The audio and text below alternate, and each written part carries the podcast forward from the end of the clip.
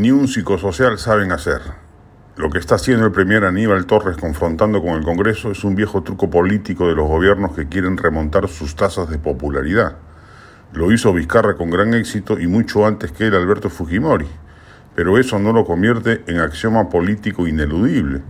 Para que surte efecto depende de que la ciudadanía perciba primero que en el Ejecutivo se hacen cosas y se despliegan políticas públicas, es decir, se gobierna Así lo percibí con Fujimori y también con Vizcarra, aunque con este último haya sido un espejismo lamentable. Y no es ese el caso del gobierno de Castillo.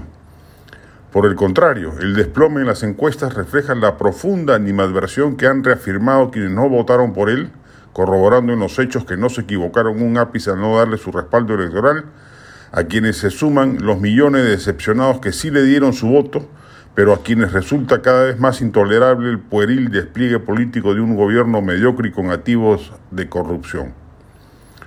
No va a ser con golpes efectistas que el Ejecutivo va a remontar en las encuestas.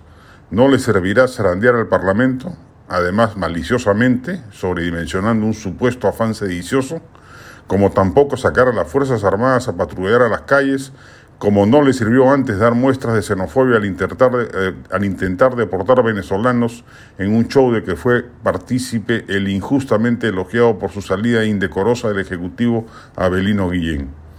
Son ardides ya manidos que exigen un manejo, manejo psicosocial fino, coordinado y con el respaldo de cierta consistencia gubernativa para que produzcan los resultados deseados. La naturaleza deleznable del régimen castillista hará que esos trucos, lejos de engañar a la platea, la enardezcan aún más. Castillo y su particular premier Aníbal Torres están jugando con armas que no saben manejar con la mínima solvencia y solo producirán un daño mayor del que ya cargan a cuestas. Por supuesto, haría bien el Congreso en no atemorizarse por la matonería política del premier Torres y responder con firmeza frente al sainete. Primero, respondiendo políticamente a las falsas imputaciones. Segundo, persistiendo en las coordinaciones de para tratar de encontrar la mejor fórmula de acortar el mandato de un régimen insostenible. Tercero, estableciendo mecanismos de contención de los despropósitos del Ejecutivo, ejerciendo el mayor control político posible. Eso no es golpismo, es defensa de la democracia y sus, y sus instituciones.